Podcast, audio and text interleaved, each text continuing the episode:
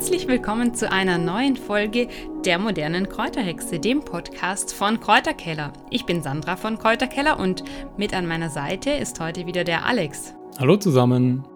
Wir möchten euch heute mit auf die Wiese nehmen.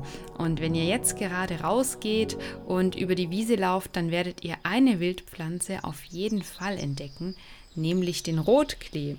Und um diese Pflanze soll es heute gehen. Der Rotklee ist auch bekannt unter dem Namen Wiesenklee und bei Insekten vor allen Dingen wegen seinem süßen Nektar besonders beliebt, aber auch für uns Menschen ist der Rotklee essbar. Man findet ihn vor allen Dingen auf Wiesen, aber auch an Wegesrändern und teilweise sogar im Wald. Besondere Aufmerksamkeit hat der Rotklee seit der Entdeckung der Isoflavone bekommen. Diese gehören zu den Phytoöstrogenen und sind pflanzliche Stoffe, die hormonähnliche Eigenschaften haben und so ähnlich wie Hormone wirken. Der Rotklee hat schon eine über 1000 Jahre alte Geschichte in der Naturheilkunde und war eben ein ganz wichtiges Wildkraut bei Menstruationsbeschwerden oder Wechseljahrsbeschwerden. Rotklee und Rotklee-Extrakte können Hitzewallungen, Schweißausbrüche und Menstruationsbeschwerden lindern, denn die im Rotklee enthaltenen Phytoöstrogene haben hormonausgleichende Wirkung und können bei diesen Beschwerden eben Linderung verschaffen. Wichtig ist hier aber, dass man bei der Einnahme von Rotkleepräparaten oder eben auch dem frischen Rotklee mit seinem Arzt sprechen sollte, falls man bereits Hormonpräparate einnimmt denn das kann die Wirkung von Östrogen verstärken. Und in der Schwangerschaft und Stillzeit sollte man Rotklee auch eher nicht zu sich nehmen. Möchte man jetzt losziehen und etwas Rotklee sammeln und probieren, dann traut euch ruhig mal und pflückt eine Blüte ab und probiert sie einfach mal.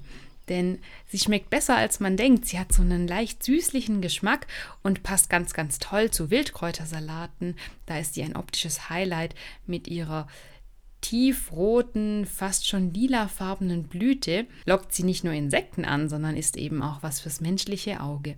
Man kann die oberen Blätter mitessen, hauptsächlich verwendet man allerdings die Blüten. Rotklee erkennt man nicht nur an den markanten Blüten, man kann die Pflanze eben auch an den Blättern erkennen. Die sind so spitz zulaufend und deswegen gehört die Pflanze auch zu den Schmetterlingsblütlern. Die Form der Blätter erinnert so ein bisschen an die Flügel eines Schmetterlings. Und diese Insekten lockt der Rotklee natürlich auch an, aber dazu später noch mehr. Bevor es aber um die Insekten geht, noch ein Hinweis zu den Inhaltsstoffen. Wieso ist Rotklee so wertvoll?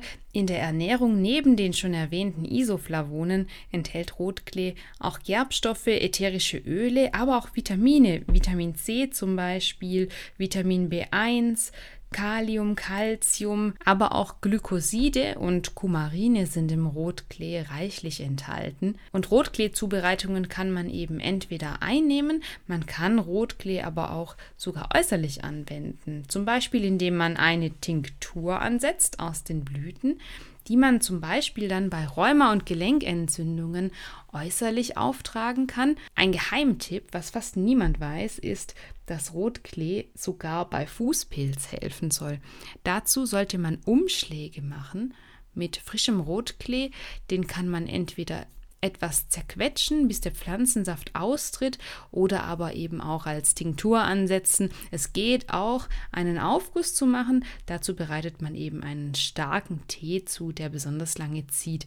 Möchte man Rotklee jetzt bei Wechseljahrsbeschwerden einsetzen, dann kann man entweder zu Präparaten greifen, die es zum Beispiel in der Apotheke gibt, oder aber man kann sich selbst Rotklee sammeln und dann einen Tee zubereiten. Der sollte etwa 10 Minuten ziehen und man kann sowohl die Blätter als auch die Blüten verwenden. So einen Rotklee-Tee, den sollte man dann mindestens dreimal täglich zu sich nehmen, wenn man Beschwerden hat und ihn über eine gewisse Zeit auch einnehmen, also mindestens drei bis vier Tage, um zu beobachten, inwiefern der Rotklee Wirkung zeigt. Wir haben zum Rotklee eine ganz persönliche Beziehung, weil er ziert das Buchcover unseres zweiten Buches mit Wildkräutern und Heilpflanzen durchs ganze Jahr. Und bei der Buchgestaltung ist es auch für uns immer eine Überraschung, was das Cover dann schlussendlich sein wird, weil ehrlich gesagt, das Buch entsteht im Inneren zuerst und über das Cover macht man sich erst ganz am Schluss Gedanken. Man hat zwar schon während des Gestaltungsprozesses das Buch ein paar Ideen, aber man muss natürlich verschiedene Aspekte für so einen Buchtitel, für so ein Buchcover berücksichtigen, weil es soll ja einzigartig sein, es soll ja sofort ansprechen und es soll ja auch ein bisschen aus der Masse herausstechen und uns hat eben dieser Rotklee in Verbund mit diesem Schmetterling, der drauf sitzt und einen so einen tollen Farbkontrast von Rot fast schon eher lila zu blau gibt, unheimlich gut gefallen und wir hielten das für das perfekte Bild für dieses Buch. Ich muss ehrlich gestehen, ich war mir am Anfang nicht bewusst, was für ein Schmetterling da auf diesem Rotklee sitzt. Naja, ich war mir relativ sicher, es muss ein Bläuling sein aber ich wusste nicht, wie viele unterschiedliche Arten es vom Bläuling gibt. Ja, die Sandra hat gleich gesagt, Mensch, der Schmetterling ist blau, also ist naheliegend, das ist ein Bläuling. Ja, und es ist dann auch wirklich ein Bläuling, nämlich ein Rotkleebläuling und äh, ist ein Schmetterling bzw. ein Tagfalter. Aber um das rauszufinden, muss ich erst ganz viele Bilder vergleichen, weil es gibt von diesen Bläulingen über 5200 Arten in aktuell 460 Gattungen. Also es gibt da draußen jede Menge blaue Schmetterlinge bzw. blaue Falter. Und nachdem ich so die ersten 100 durch hatte, dachte ich mir, okay, es ist ja eigentlich logisch. Es muss ja ein Rotklee-Bläuling sein, weil dieser sitzt ja auf dem Rotklee und so war es dann auch wirklich. Und zwar ist es auch ein Weibchen. Das kann man daran erkennen, dass die Flügel grau sind und leider nicht blau, so wie beim Männchen. Das hätte mir vielleicht ein bisschen besser gefallen, aber es ist jetzt halt so. Und deswegen war auch diese Suche ganz spannend für uns. Und eigentlich ist es natürlich logische Konsequenz, dass auf einem Rotklee auch ein Rotklee-Bläuling sitzt. Ja, da hätten wir mal gleich dran gedacht. Aber es ist eben sehr, sehr spannend, wie das dann alles doch zusammenhängt und dass diese Tiere, die ihren Namen von der Hauptfutterpflanze offensichtlich haben, dann auch dort tatsächlich anzutreffen sind. Das hatten wir ja nicht geplant beim Erstellen dieses Fotos. Und das ist wirklich sehr, sehr interessant, das dann im Nachhinein zurückzuverfolgen. Ja, dieses Foto ist auch nicht speziell für dieses Buch entstanden, weil wir haben ja ein großes Archiv an solchen Insekten und Wildpflanzen, Heilkräuterbilder und da lässt man sich dann gerne auch inspirieren, auch wenn es schon ein bisschen länger her ist. Und ich habe hier in diesem Fall noch gar kein Makroobjektiv besessen, sondern es wurde wirklich mit einer sehr langen Brennweite von 400 mm fotografiert. Ist also sehr ungewöhnlich für ein Insektenbild, dass es mit so einer Brennweite aufgenommen wurde. Und ein kleines Detail gefällt mir ganz besonders, denn nämlich die Fühler dieses Schmetterlings haben so einen Zebra-Look, also die sind so schwarz-weiß gestreift und wenn man ganz genau auf das Buch schaut, dann kann man das auch erkennen. Ja, der Rotklee, der fasziniert Mensch und Tier.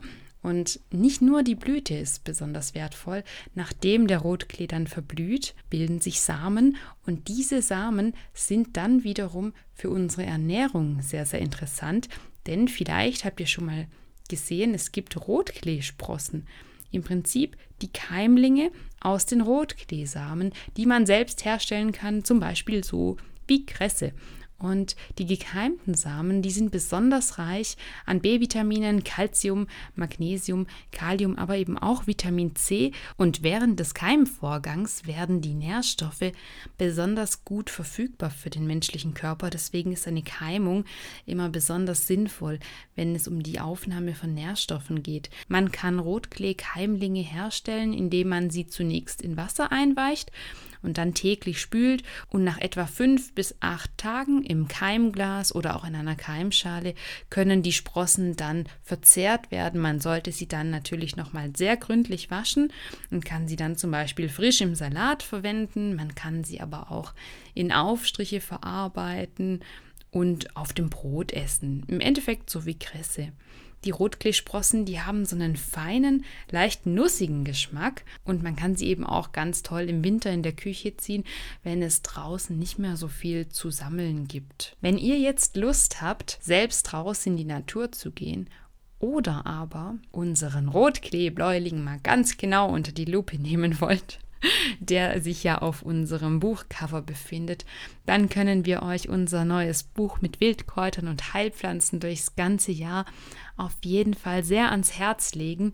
Das findet ihr so wie unsere anderen Kräuterprodukte, zum Beispiel unseren Saisonkalender für Wildkräuter, in welchem natürlich auch der Rotklee enthalten ist, in unserem Kräuterhexen Online-Shop unter www.die-moderne-kräuterhexe.de. Schaut da unbedingt mal vorbei. Wenn euch dieser Podcast gefällt und ihr weitere Folgen hören möchtet, dann abonniert ihn doch einfach bei Spotify oder eben bei Apple Podcast. Dann werdet ihr immer informiert, wenn es neue Folgen gibt und könnt natürlich auch kostenfrei die alten Folgen immer gerne nachhören. Weitere Berichte von uns über Wildkräuter und Heilpflanzen findet ihr auf unserem Kräuterblog unter www.kräuterkeller.de und in Videoform findet ihr uns auf dem gleichnamigen YouTube-Kanal. Also einfach bei YouTube mal Kräuterkeller in die Suchleiste eingeben und auch dort dürft ihr uns gerne abonnieren, um kein neues Video zu verpassen. Das war's in dieser Folge zum Rotklee und wir hoffen, dass wir euch auch in der nächsten Folge wieder begrüßen dürfen. Bis zum nächsten Mal, macht's gut, tschüss. Bis dann, tschüss.